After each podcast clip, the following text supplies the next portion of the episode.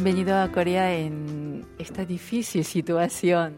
Sí, muchas gracias. Definitivamente es un viaje que vale la pena, una nación que ha sido muy hermana de Honduras y en este evento sin precedentes creo que es bueno aprender de las mejores prácticas de un país como Corea. Bueno, precisamente ah, en esta oportunidad ha viajado a Corea para participar en el Foro de Cooperación Digital Corea-Latinoamérica 2021. ¿Nos podría comentar un poco cómo ha hecho notar su presencia en representación de su gobierno? Bueno, primero que todo quiero agradecer porque la República de Corea nos hace esta invitación, uno como gobierno y dos en el marco de poder exponer los avances del gobierno digital de Honduras.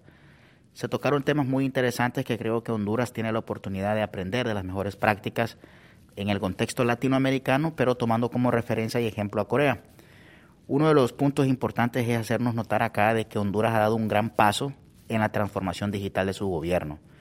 La pandemia, sin duda alguna, aparte de ser un hecho, tener eh, consecuencias en, en, diferentes áreas de nuestra sociedad, también ha tenido pues el impulso, ha dado el impulso a poder hablar de transformación digital en el Estado y ha dado lugar a varias series de proyectos, los cuales sin duda alguna tienen un alto valor público. Y es lo que queremos venir acá hoy en este foro, eh, compartir con Corea y con otros países latinoamericanos, que conozcan los primeros pasos o los grandes pasos que Honduras ha dado en el tema de su transformación digital y modernización del Estado. Eh, es importante también mencionar que eh, estamos apuntando a que estas iniciativas sean de sostenibilidad, ya que con sostenibilidad es que podemos hablar de un gobierno digital a largo plazo. ¿Nos podría detallar un poco más los esfuerzos del gobierno hondureño para la digitalización? Por supuesto. Como antecedente, Honduras ha tenido varios esfuerzos de apuntar a un gobierno digital. Entre ellos podemos documentar desde el 2015, por medio de la cooperación coreana, por cierto, se creó un documento muy importante que apuntaba hacia la creación de políticas públicas orientadas al tema del gobierno digital. Ese documento le llamábamos el Plan Maestro de Gobierno Digital. Lo hicimos en consonancia con el Ministerio de Interior de Corea, con una serie de consultores que nos dijeron y nos dieron una pauta de cómo tenía que Honduras manejar el gobierno digital y la digitalización desde un punto de vista de la administración pública. En ese sentido, pues ese fue un esfuerzo, se crearon la Dirección de Gobierno Digital en la Secretaría de Estado de Coordinación de Gobierno, que tenía un link con el tema de transparencia. Ahí se trataron temas de crear y mejores servicios y mejores coberturas en aquel momento, allá por el 2016. Del 2016 al 2017 se hicieron varios acuerdos y acercamientos con multilaterales, como por ejemplo el BID, Banco Interamericano de Desarrollo por sus siglas, y el PNUD, que es el Programa de las Naciones Unidas para el Desarrollo. Estos organismos estuvieron apoyando a Honduras en el tema de poder apuntar un gobierno digital con cobertura de servicios públicos digitalmente hablando. En ese sentido, pues el presidente de la República toma la decisión de mejorar a los hondureños el acceso a los trámites, a los servicios, que no sean tan largos, que no sean tan engorrosos, en, un buen español latinoamericano, que no fueran tan complicados. Por lo tanto, se creó como antecedente, vale mencionar, el despacho de gestión e innovación pública a principios de la pandemia. Ese despacho al cual yo pertenecía en su momento manejaba el tema de gobierno digital, innovación pública. Estuvo a cargo del ministro Midencio y ministro de de Finanzas y su servidor que era el director viceministro de Innovación Pública. Ahí decidimos pues optar y recobrar la memoria, podemos llamar, del Plan Maestro de Gobierno Digital y poder entonces crear servicios digitales. En ese sentido creamos el portal único de trámites en Honduras, www.gobiernodigital.gov.hn. Creamos un portal donde hay diferentes trámites en línea. Esos trámites en línea los trabajamos con las instituciones, como por ejemplo el Instituto de la Propiedad, para trámites como el registro de marca de una empresa. Trabajamos con el programa presidencial Mi Empresa en Línea. Hoy en Honduras usted puede hacer una, una, empresa, crear una empresa en 72 horas. Antes eso era 6, 4 meses en el mejor de los tiempos y pagando lógicamente un asesor legal que le pagaba por sus servicios. Hoy lo puede hacer de una manera gratis en la plataforma de miempresaenlinea.org y adicionalmente a eso tiene acceso a poder tener un registro tributario, o sea que su empresa puede operar. Y en el marco y en la sombría también de una ley que eh, el Congreso Nacional aprobó hace ya dos años de eh, apoyo a la MIPYME y acceso al crédito. En conclusión, el tema de la digitalización en Honduras, eh, además de tener ya más de 10 trámites en línea de alta transaccionalidad, le llamamos desde el punto de vista técnico. Hemos implementado también el tema de la firma electrónica avanzada. Hemos enrolado a más de 14 instituciones del Estado de Honduras en el uso de la firma electrónica, sus autoridades, para que puedan entonces facilitar los servicios digitales, puedan aprobar, por decirle así, una licencia o un permiso que la administración pública provee, lo puedan hacer de una manera digital, no a papel, si no está el funcionario ya no es pretexto para firmar un documento, sino que lo haga de una manera digital. Y eso mejora eh, los servicios públicos sin duda alguna. Todas estas iniciativas ahora las estamos manejando desde la Secretaría de Transparencia, que ese era uno de los puntos importantes, los cuales por eso mencionaba los antecedentes. A diciembre del año pasado se disuelve el despacho de gestión e innovación pública y en las nuevas políticas del, Estado de Honduras la transparencia es muy, muy importante para atacar la corrupción, un flagelo que históricamente nos ha atacado como país y creemos mucho que el gobierno digital era una de las herramientas para combatir la corrupción. En ese sentido, entonces el gobierno digital ahora forma parte de la Secretaría de Transparencia con su servidor como viceministro de la misma, encargado de todas esas iniciativas que a través del tiempo hemos venido manejando para fortalecer y tener una política pública que apunte a la transparencia, a la agilidad y a la eficiencia de los servicios públicos.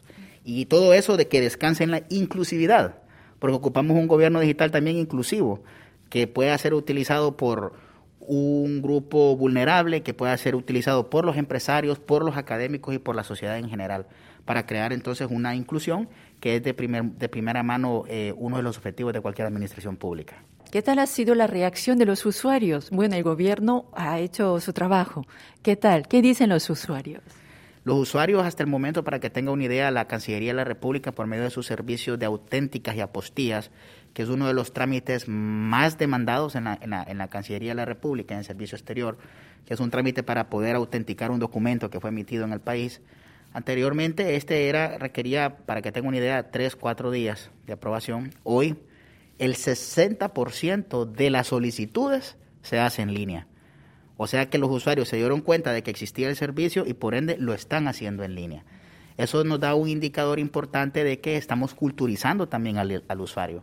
Porque el tema de transformación digital no puede ser un tema técnico nada más. Tiene que tener un valor tangible en la sociedad y que el usuario común, que el hondureño común pueda utilizar esos servicios. También es importante el entorno, uh, digamos, digital de los usuarios, de los ciudadanos y de la sociedad. ¿Qué tal está en ese sentido? La Comisión Nacional de Telecomunicaciones actualmente desarrolla un plan de banda ancha, por su nombre. Ese plan de banda ancha pues uno se ha acelerado por el tema de la pandemia. Honduras actualmente tiene una brecha digital que ronda entre el 42 y 45%. Sin duda alguna es uno de, de los retos que tenemos como país para poder hablar de un gobierno digital. La conectividad es la autopista por la cual ese vehículo del gobierno digital puede andar. Si no existe autopista, lógicamente el vehículo va a tener problemas en su transporte. Sin embargo, se han priorizado tres variables importantes. Una es los centros de salud, por el marco de la pandemia. Dos, los centros educativos, que hoy más que nunca son importantes para el tema de, continuar con la educación, que tengan conectividad. Y tres, la clasificación de los municipios de acuerdo a su posición geográfica, dado que de acuerdo a ello se requiere inversión, tanto privada o pública, en función del plan de banda ancha. La Comisión Nacional de Telecomunicaciones ha sido y es el encargado de la parte de dar cobertura, de, de, promover perdón, este proyecto que tiene como objetivo pues, reducir la brecha digital y mejorar la conectividad del país. Entonces, eh, ya previamente el gobierno hondureño tenía plan de digitalización. Sin embargo, me imagino, tal como usted ha dicho anteriormente, pandemia, crisis, coronavirus, ha hecho un factor inesperado que seguramente ha acelerado ese trabajo. ¿Qué tal ha sido ese proceso? ¿Ha sido, o sea, las clases en línea también y otras cosas? ¿Nos podría explicarnos un poco más? Recientemente el ministro de Educación, Hernando Hueso, por cierto, hizo entrega de una serie de herramientas tecnológicas, eh, son unas tabletas, tabletas que son importantes para que los niños puedan tener acceso a estas plataformas que la Secretaría de Educación ha estado impulsando para mejorar el acceso a la educación en Honduras. El coronavirus, pues, eh, tiene como cualquier evento, como cualquier, suceso, una serie de ventajas y desventajas, si lo ponemos a ver eh, en un plano directo. No podemos desconocer que lamentamos la muerte de todos los compatriotas y todo, bueno, de la humanidad entera por este virus tan, tan, tan asesino, le llamamos. Pero por otro lado, y que es un lugar y que sin duda alguna es un evento sin precedentes, pero por otro lado, ante una crisis, nuevas soluciones. Eh, si bien es cierto, los presupuestos se han reconsiderado y se han enfocado lógicamente a proyectos de prioridad en el, banco, en el marco de la salud, también nos han dado lugar a crear estas iniciativas de gobierno digital y de digitalización. Creemos que mm, la pandemia ha sido el detonante de la transformación digital y de la modernización del Estado en Honduras. Son temas que han dado, eh, la pandemia es la única que nos ha podido dar lugar a reformas al reglamento de gobierno digital, al reglamento de firma electrónica avanzada. De hecho, una de las leyes que sale en el marco de la pandemia es el reglamento de gobierno electrónico de Honduras. Eh, por sus siglas PCM 086 le llamamos, que es un documento de orden ejecutivo donde establece cómo las instituciones hondureñas deben seguir los pasos detallados para tener una transformación digital y dar servicios digitales a la ciudadanía yo estoy seguro que lamentable, y tengo que decirlo con este adjetivo, ¿verdad? Que lamentablemente sin el COVID-19 seguramente estaríamos todavía pensando en cómo hacer un documento de esto y cómo tener una política pública de esto. Eh, el plan de banda ancha, seguramente también se han readecuado y repriorizado zonas de cobertura, pero el camino está, creo, trazado. Y lo más importante, y es algo que estamos apuntando muy cerca de la Embajada de Corea, por cierto, tomando su experiencia allá en Honduras, es poder crear un gran acuerdo nacional digital. Este es un llamado a toda la clase política de Honduras a que puedan y continúen con la transformación digital del Estado, porque mejorando el acceso a los servicios públicos, también generamos valor público y mejoramos y facilitamos la vida de los hondureños con el gobierno. ¿Y qué tal? En estos trabajos, que esos avances que ha logrado Honduras, ¿cómo está Corea trabajando con el gobierno hondureño? Bueno, primero, el, mejor ejemplo de esa relación es mi presencia aquí. Creo que es la primera prueba tangible, por lo menos con nuestra institución. El embajador de Corea en Honduras eh, ha estado muy, muy de cerca con nosotros para poder actualizar ese plan maestro, por ejemplo, de gobierno digital, dado que ya fue hecho hace más de seis años. Por otra parte, recientemente tuvimos una, una reunión bilateral con el embajador que la Embajada de Corea estuvo liderando allá en Honduras para poder compartir experiencias entre startups de Corea y startups de Honduras. Creo que eso fue muy, muy, muy, eh, muy rico en conocimiento para todas estas empresas que en Honduras están emergiendo. En el tema de innovación pública, eh, su servidor y otro personal del gobierno de Honduras recibimos un entrenamiento, eh, una capacitación sobre política pública de gobierno digital. Eh, aprendimos toda la historia, por ejemplo, reciente de Corea en su modernización del Estado y una de las principales, eh, de las principales líneas de conocimiento que sale en el curso es de que este tipo de organizaciones e instituciones deben tener un empoderamiento para poder lograr resultados a corto y mediano plazo. Empoderamiento institucional, pero sobre todo un empoderamiento político de las máximas autoridades del Estado para poder lograr y tener unos resultados a corto plazo. Adicionalmente a eso, Corea recientemente, por medio de su embajada, estuvo colaborando con el Consejo Nacional Electoral de Honduras en conocer las experiencias electorales de Corea en comparación con Honduras, que recientemente se han creado nuevos organismos que rigen el tema electoral en el país. En Honduras actualmente, el domingo pasado, por cierto, y su servidor ejerció el voto, tuvimos elecciones primarias y eh, días antes las autoridades del, del Consejo Nacional Electoral estuvieron reunidos con la Embajada de Corea para compartir esa experiencia. Adicionalmente a la, a la cooperación en mascarillas eh, que ha dado la cooperación coreana allá en, en, el país y en el tema de la pandemia también a cómo manejarlo.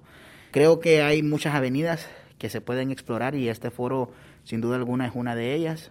Darle seguimiento a los próximos gobiernos en esta relación con Corea es muy importante si vamos a hablar de transformación digital.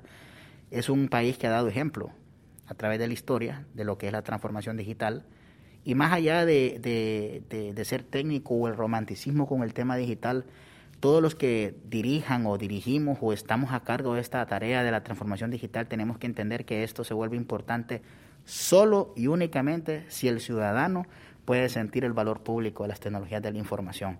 De lo contrario, vamos a tener una transparencia burocrática, un gobierno digital burocrático. Y lo que nuestro objetivo es al final de cuentas utilizar la tecnología para cortar esos pasos para cortar esos requisitos, pero de igual manera respetando a la ley de cada país, respetando la ley de cada una de, de, las organizaciones que constituyen el Estado y mejorar los tiempos de respuesta también. ¿Cree que ha valido la pena venir hasta Corea para participar en este foro? Creo que sí. Bueno, tengo solamente alrededor de cuatro horas de estar en el foro, pero hoy puedo comentarle lo que es una política pública para implementar 5G, que es una de las cosas que vimos hoy en el foro y creo que eso es muy importante empezarlo a hablar en Centroamérica, que, no es, un, que es un tema que no se ha explorado. Eh, Honduras hasta el día de hoy tiene tecnología 4G en manos del sector privado, lógicamente por sus inversiones. Creo que el enfoque del foro es, un, es muy importante para los países que estamos emergiendo en el tema de transformación digital. La madurez tecnológica de cada país va a variar, ¿verdad? Decía alguien de los participantes al principio, citando el dicho coreano, aquel quote coreano que decía que el principio es la mitad del camino. Honduras creo que ya empezó, ya tiene los primeros pasos en modernización del Estado y venir a un país como Corea no solamente a verlo en los libros, no solamente estar en un Zoom eh, viendo el Congreso, sino que estar con las personas que han tomado decisiones, conversar con, las autoridades de este país y, ver el avance no solamente en, en, un video de YouTube, sino que caminar por Seúl y ver cómo está modernizado. Creo que una hora en Seúl para un latinoamericano, al menos un centroamericano, le puede dar mucho si quiere en realidad aportar a su país para poderlo transformar digitalmente. Entonces sí vale la pena venir a Corea con un jet lag de 12 horas, pero vale la pena venir a Corea y conocer su transformación digital. Por último, los planes, digamos, que tiene ya trazado solo para este año 2021, ¿cuáles serán? Actualmente estamos trabajando en la transformación digital de un trámite muy importante, creo, en cualquier país, y es los antecedentes policiales. Los hondureños tenemos que tener el acceso a tener en línea los antecedentes policiales. Eso es uno de los grandes eh, trabajos que queremos dejar en este año. Esperamos a julio por tarde o a finales de junio tener listo, preparado y en, post, en producción este trámite. La licencia de conducir, la renovación de la licencia de conducir Estamos en pláticas actualmente con la Policía Nacional para que pueda ser renovada en línea y no tener que ir hasta la oficina de tránsito en Honduras a poder recibir este documento tan importante público. Por otra parte, el sector agrícola lo estamos trabajando para que ciertos permisos para la venta de estos productos puedan ser solicitados en línea con las autoridades de la Secretaría de Agricultura y con el Servicio Nacional de Inocuidad. Eh, estamos terminando ya los trámites de, presentación de pruebas de laboratorio y estamos terminando actualmente con, con el Instituto Nacional de Migración el trámite de registro de extranjeros, que eso es muy importante para los extranjeros en Honduras, y siguiendo esa línea de inclusividad del gobierno digital. Por otra parte, vamos a seguir enrolando, además de las 14 instituciones que ya enrolamos en el uso de la firma electrónica, Vamos a continuar a, un, a, un, a una meta de 20 instituciones, o sea, 14, 6, 6 instituciones más en lo que resta del año que puedan utilizar este dispositivo electrónico para poder aprobar documentos públicos.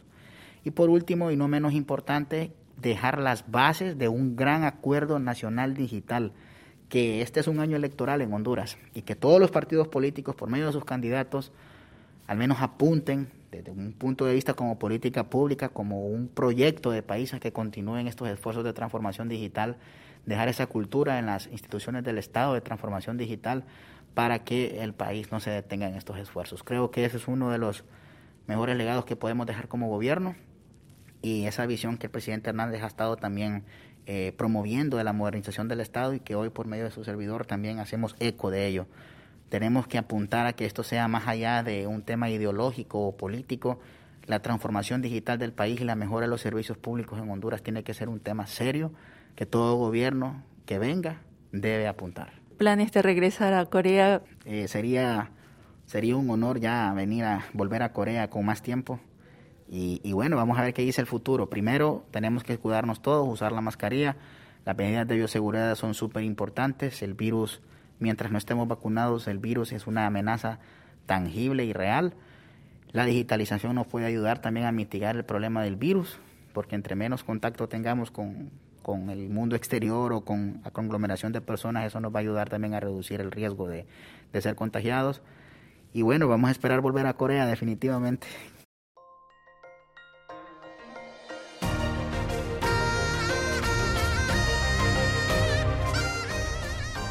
Acaban de escuchar el podcast de KBS World Radio.